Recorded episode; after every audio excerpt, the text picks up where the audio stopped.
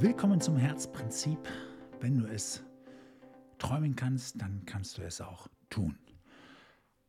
Ja, was steht jetzt heute an? Ich möchte ähm, erst einmal nochmal darauf aufmerksam machen, dass auch wenn es das Herzprinzip heißt, wir natürlich auch drum rumklopfen müssen, wie das alles zusammenhängt und so. Es geht jetzt nicht nur darum, alles ähm, über das Herz zu diskutieren oder so, sondern tatsächlich Wege zu finden, äh, die begehbar sind, die letztendlich auf den Herzprinzipien ähm, basieren. Aber ähm, dazu gehört auch viel, viel mehr. Und ähm, das Herz ist immer das umfassende Prinzip, also das, was alles berührt und alles berücksichtigt. Das heißt, wir werden auch alle äh, Dinge, Aspekte ähm, ja ansprechen und berücksichtigen wollen und äh, mit reinbringen und dann zusammenführen. Und ähm, heute geht es mir äh, darum, erst einmal die drei Stellschrauben zusammenzuführen, über die ich die letzten Male gesprochen habe, nämlich ähm, die selektive Wahrnehmung, die Interpretation und die Reaktion. Und alle drei Stellschrauben zusammengenommen ähm, haben natürlich eine gemeinsame ähm, dahinterliegende Stellschraube. Und davon würde ich gerne heute reden, nämlich das, was wiederum massiven Einfluss auf alle drei Teile hat. Und das ist unser Zustand. Ganz einfach. Soll heißen, wenn du schlecht drauf bist, dann wirst du ganz anders auf Dinge achten oder auch auf andere Dinge achten. Du wirst sie ganz anders interpretieren und auch eine andere Reaktion haben, wie wenn du gut drauf bist. Logisch. Und genau darum geht es, dass unser Zustand massiven Einfluss hat auf unsere Entscheidungen, worauf wir achten. Also diese Entscheidungen laufen ja nicht bewusst ab, aber wir entscheiden unbewusst, worauf wir achten, wie wir interpretieren wollen und wie wir reagieren. Das heißt also, renne ich in eine Situation rein und ich bin schlecht drauf und sagen wir mal, ich komme in den Raum, und da läuft eine Besprechung oder so und ich bin gerade schlecht drauf, da braucht doch nur einer ein schiefes Wort sagen oder so. Ich ziehe mir den Schuf gleich voll an. Ich achte nur auf dieses schiefe Wort, nicht auf die Möglichkeiten, die gerade diskutiert werden, sondern eher sehe eher die Schwierigkeiten da in den ganzen. Ähm, ich interpretiere die Schwierigkeiten auch als unüberwindbar vielleicht sogar, wenn ich so richtig schlecht drauf bin und ähm, stehe dann davor und meine Reaktion fällt natürlich auch nicht besonders gut aus.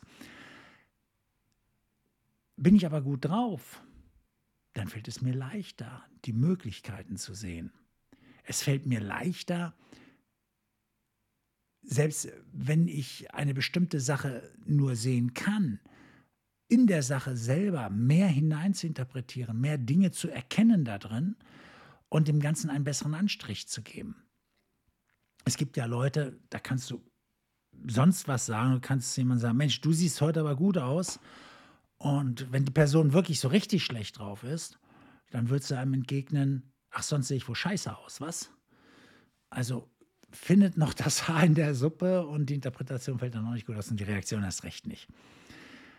Also können wir davon ausgehen, dass unser Zustand selber maßgeblichen Einfluss auf unsere drei wichtigen, unsere drei einzigen Stellschrauben hatten, hat. Also die einzigen drei Stellschrauben, über die wir in das Leben eingreifen.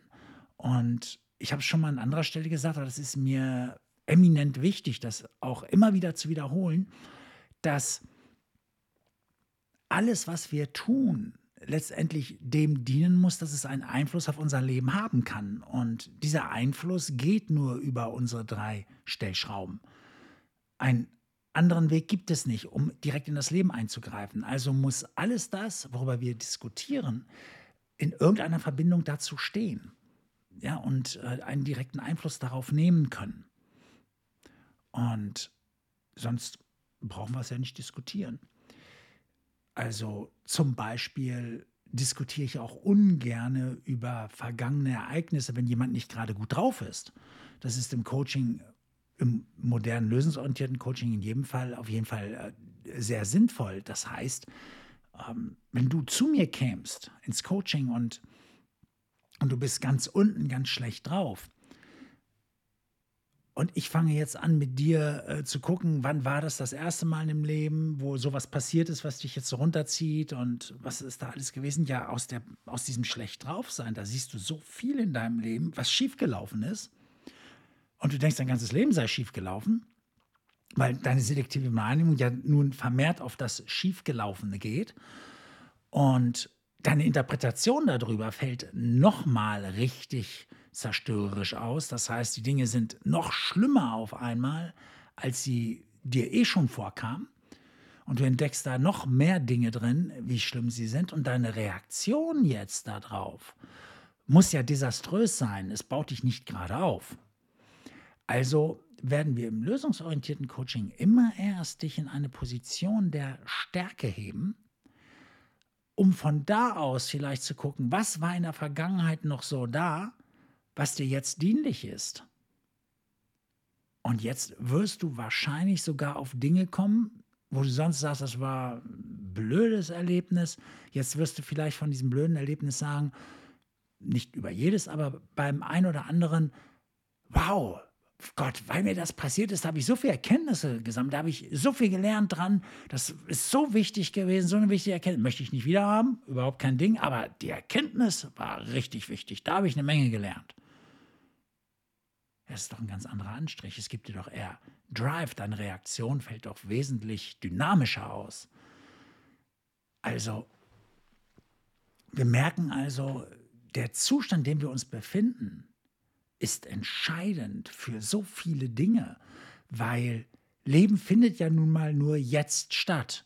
Und wenn ich jetzt in einem schlechten Zustand bin, dann treffe ich jetzt auch schlechte Entscheidungen im Eingriff ins Leben, im Eingriff auf das, was ich tue im Eingriff auf das, worauf ich achte, wie ich es interpretiere und was ich tue. Und alles, was wir gerade tun, formt ja auch wiederum unsere Zukunft. Das heißt also, wenn ich das wieder zusammenpacke, dass unseren Zustand auf einem hohen Level zu bekommen, gut drauf zu sein, also wirklich gut drauf zu sein, nicht gut drauf sein das Gefühl zu haben, ich spiele das nur oder ich mache jetzt allen nur einen vor, sondern gut drauf sein, macht schon einen Unterschied für meine Zukunft. Es kann Erfolg generieren, tatsächlich. Jetzt kommen natürlich die Mana, ich, ich höre sie schon sprechen, ähm, ja, man kann aber nicht mal gut drauf sein und so, so, so. Ähm, sich das ein, man muss auch mal ähm, man, also man muss ja auch schlecht drauf sein, man kann ja keine Gefühle unterdrücken. Nein, nein, darum geht es mir auch nicht. Mir geht es nicht darum, irgendwelche Gefühle zu unterdrücken. Überhaupt nicht. Mir geht es auch nicht darum, dass man nicht Tage hat, wo einfach gar nichts geht. Mir geht es auch nicht darum, dass es keine Schicksalsschläge gäbe oder sowas. Mir geht es darum, dass wir genug Tage haben, wo es nichts bringt, schlecht drauf zu sein. Wo wir einfach nur schlecht drauf sind, weil das Wetter schlecht ist oder Nachbars Hund uns geärgert hat oder was weiß ich nicht. Aber das sind doch keine Gründe, um schlecht drauf zu sein. Wenn wir uns für jeden Mist, der um uns herum passiert, schlecht fühlen, ja, dann können wir doch gleich einpacken. Das Leben bietet doch so viel mehr und wir sind doch keine Opfer des Lebens, weil das ist reine Opferhaltung. Darüber werde ich auch noch zu sprechen kommen, wie man die Opferhaltung verstehen darf. Weil äh, so viel vorweg, ein Opfer ist nicht jemand, dem etwas Schlimmes passiert. Ein Opfer ist die Art, wie wir uns entscheiden, den Dingen zu begegnen, die uns passieren. Das ist, da geht es um Opfer. Aber darauf, wie gesagt, kommen wir später zu sprechen. Jetzt geht es mir um diesen Zustand zu sagen, wir haben sehr wohl das Recht, um einen guten Zustand zu kämpfen. Und das geht auch.